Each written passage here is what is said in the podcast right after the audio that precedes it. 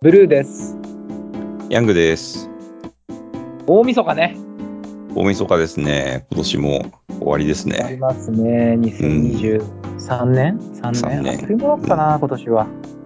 なんか2023っていう字面を見ると、1900年代生まれの我々としてはめちゃめちゃ未来感ありますよね。2023とかつって。いあるね。もう下手すると空飛んでそうだもんね。やー、本当に。だって、ああれじゃないですか。2001年宇宙の旅って未来映画ですよね、あれ。昔。そうそうそう。もうだから過去の映画になっちゃったもんね、俺たちからするとね。本当ですよね。 いや、ほんとね。岡山大安寺高校の自分に教えてあげたいですよ。今の2023年 を。なるほど。うんうんうんそうね。でも、だいぶなんか最近ね、この大晦日とか三が日とか、うん。昔よりお店が閉まりますよね。ああ、そうですか。うん。あの、ずっと空いてたけど、なんかもう1日は休む。例えば家電量販店とかも1日休んで、初売りが2日とか3日とかってあったりとか、あーそっかそっか。コンビニぐらいじゃないですああ、か、うん。空いてんの確かに、そこまでカードにサービスしなくてもみたいな感じになってったんですかね。うん。なんだろうね。やっぱみんなが休むときは休もうよっていう、うん。まあ、シンプルな話ですかね。うん、かもしんない。うん、でも確かに三が日になんかちょっと買おうって思ったら確かにコンビニですよね。大体。うん。うんでもコンビニもね、だいぶ変わったと思うんですよ。こう、まあ確かに。緩慢なる変化だから気がつかないけど、うん。やっぱりいろんな、いろんなものが変わってきたなっていう。うんうん。うん。この辺、ちょっとなんか、思い出話も含めてああ、いいです話しね。ていいみるですっねて。いう。コンビニか。確かにいいですね。コンビニがコンビニたる理由って、なんだろうねっていう。ほうほうほうほう。なるほど。まあ、でもシンプルにうん24時間営業、まあそれは大きいですかね。うん、う大ん。きいですよね。夜中とかコンビニしかないですもんね。なんかうん。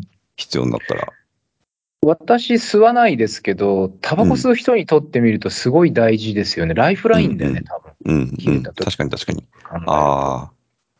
ライフラインって意味だと結構インフラ的な役割も果たしてますね。なんか、うんあの、あるあるまちょっと、ええあの、あれの話ですけど、お手洗いとか、ああ、確かにね。うん。そうだあねと、まあ、郵便出しにコンビニに行くとかも結構やりますね。あるある。俺、この間、戸籍謄本取ったもんな。ああ、なるほど、なるほど。書類取得もありますよね。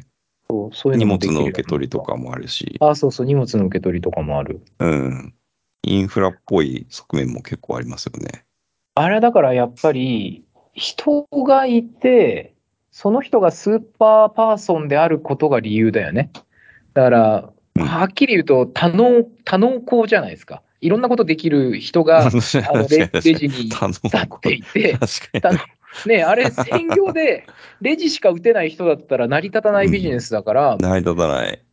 ね、棚に物も詰めるわ、うん。ね、ゆ郵便の受け取りもやってくれるわ、あれじゃないですか、パイ、パイ型人材。なんだ、なんて海いう外人の。材、もう究極だよね、でもそれが一番なんかみんながやりたくないバイトみたいな言われ方するじゃないですか。確かに、時給もそんなめちゃくちゃ高いわけじゃないし。そう。でも、なんかあれ、あれだね、なんか、日本的だね、そういう意味では。コンビニのアルバイトとか、ね、やっぱりこう、中途採用とかやってると、こう、ある特定の職種をベースに採用したりするじゃないですか。マーケティングとか企画とか。うん。それに比べると、やっぱりその日本の大学もなんかこう、学部とやってることがずれてるように、このコンビニの人材っていうのも、た多能工人材がもてはやされるよね、やっぱりね。なるほど。うん、なるほどな。けど、コンビニ、ごめん、いなんか、コンビニを最初に認識したあたりってなんか記憶あります僕ね、田舎に当時ローソンしかなくて、うん。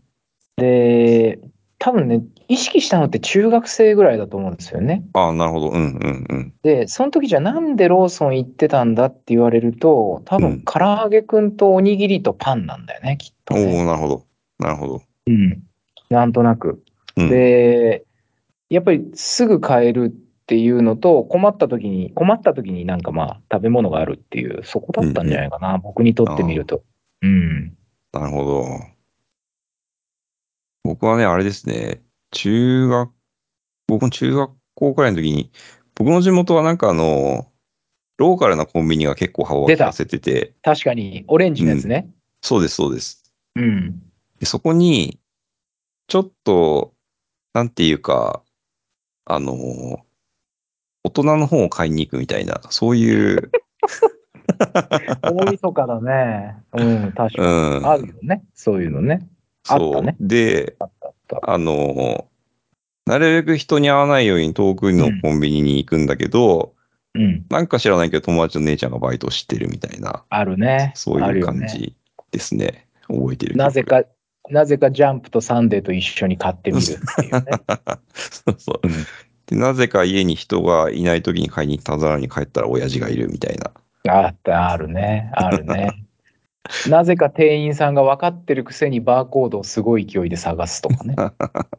いや、ちょっとこれ、止まんなくなりますね、この。いや、でもいいなその話すると、最近コンビニってあの、僕もう本のとこに行かないですよ。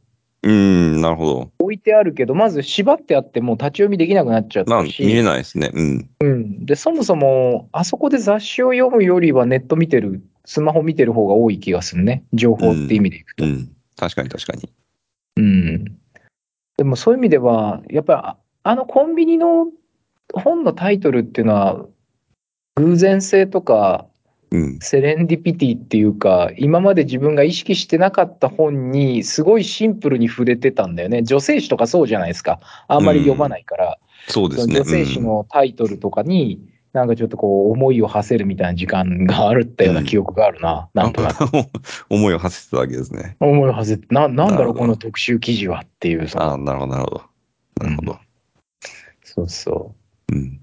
最近なんあとか、まあ、セレセレンディピティじゃないですけど、あの、あれなんて言うんですかね、あの、えっ、と、あの、コンビニのこう雑誌棚とは別にこうコミック棚みたいのがあって、なるねそ。こにあの、えっ、と、紙質が、あの、わなんていうんですか、わらばわかるんしっていうんですかある、のわかる。あの、あれで、リバイ、リバイバル版みたいなやつそうそうそうそう、昔の漫画の、うん。そうそうそうあれがなんかちょっとタイムマシン効果があって面白いなって思ってます。あれね。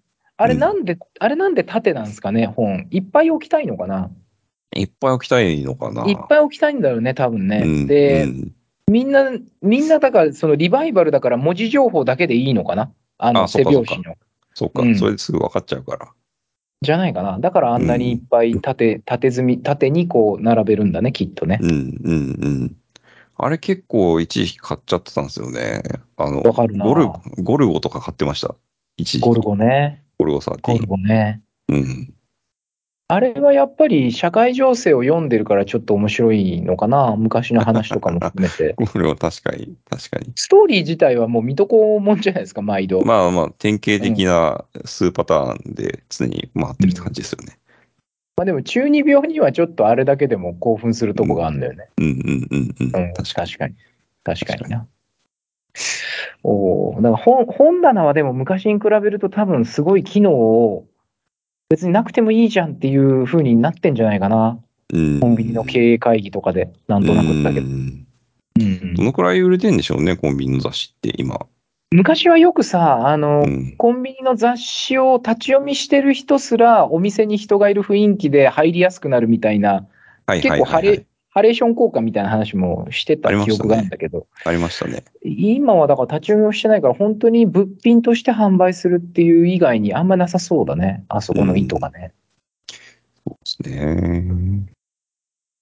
あとは、なんか変化で言うと、あれですね、あの、プライベートブランドはめちゃくちゃ増えましたよね、コンビニの商そ品う、の中あで。の、僕はあんまり買わないけど、うん。あの、下着類とかね、靴下とか、うん。うん。置いてありますよね。多分棚で言うと2列ぐらい持ってるよね、なんとなくね、イメージで。うん。ファミマが結構してますよね、アパレル。ん。うん。うん。うん。あの、パもう T シャツッケージングもね、 T シャツ買いますもんわかりやすいし。うん。うん。